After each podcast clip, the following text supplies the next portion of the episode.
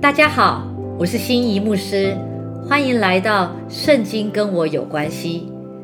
今天要来带大家一起背诵的经文是《提摩太前书》四章八节：操练身体益处还少，唯独敬虔，凡事都有益处，应有今生和来生的应许。敬虔这个词啊，在提摩太前书被用了七次。在提摩太后书用了四次，是新约圣经中用得最多的地方。旧约里常常提到的是敬畏，而新约用的是敬虔。敬畏的原文是惧怕，是指我们在神面前因为尊敬而更多的去惧怕神。敬虔呢，则是尊敬的成分较多。惧怕的成分较少，但除非有了敬畏的心，才会有敬虔的生活表现。操练敬虔，就是要我们学习过敬畏神的生活。操练这个词表示，我们将敬虔要再次的练习和运用，叫我们可以运用的越发的纯熟。我们既然已经有敬虔的心，就应该操练敬虔，使它可以长进。借着天天读神的话，不住的祷告，过着圣洁让基督掌管的生活，就好像操练身体一样，使它健壮。我们所要操练的，就是让基督在我们身上显出他的荣美来，使基督能够借着我们去传扬到万国万邦，以致被世人所信服。经文上讲，应有今生和来生的应许。我们所得到的应许是一种生命的应许，不但是今生，也是来世的。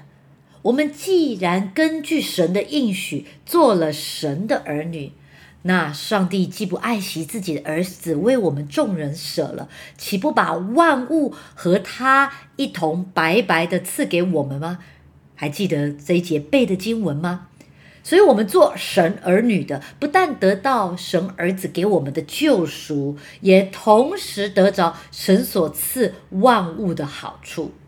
因为神造万物，起初的意思就是要让人们来管理、来享受，并且从享受他丰盛的恩典当中生发出感谢的心。只是人犯罪之后，就失去了神所赐万物的权利了。但上帝根本上是愿意我们过着。富足平安的生活的受苦本不是神的目的，神叫人受苦，乃是让我们得着更大的福气，成为富足的人，以承受加倍的恩典。这些应许和福气都是神要赐给所有敬虔之人的。亲爱的弟兄姐妹们。保罗在这里并不是否认操练身体是有益处的，他只是说益处还少，因为这个益处啊，只关乎这几十年的肉身而已。在这里，保罗是借用操练身体可以得着益处来做比喻，来说明操练近前的益处。因为啊，操练身体可以使身体健康，让我们在身体健康上荣耀神。这固然是好的，但若我们能够在灵性的健康上荣耀神，那就更好了。基督徒并不是放纵情欲的，乃是在金钱上有所操练。虽然我们不在律法底下，但不能随意的犯罪去放纵情欲。而我们在金钱上的操练，更不是为了守律法或什么立功德，乃是要让基督耶稣在我们身上显现出来。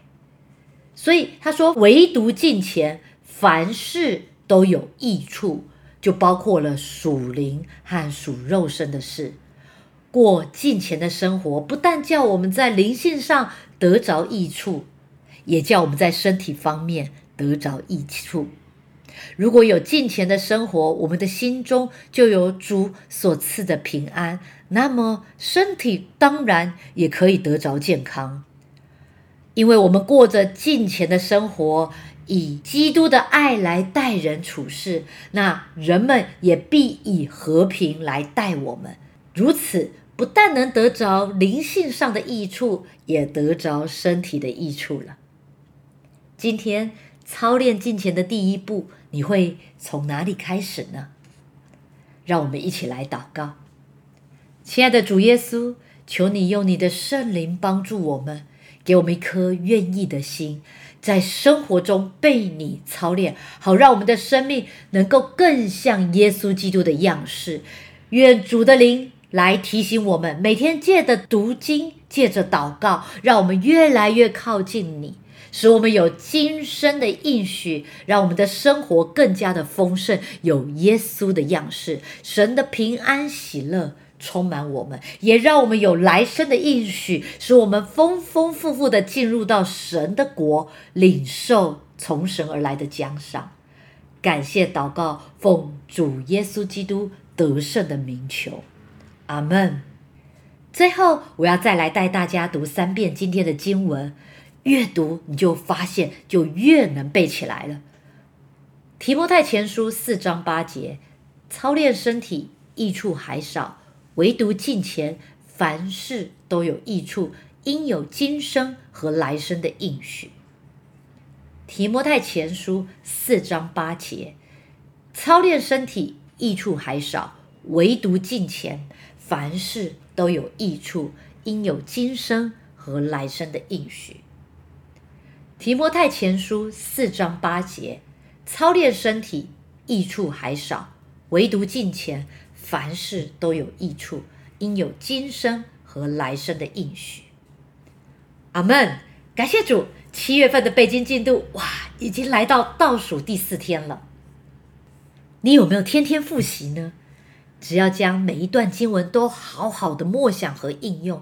你就会越来越熟练，让圣经天天跟我有关系，有今生和来生的应许。我们明天见喽，拜拜。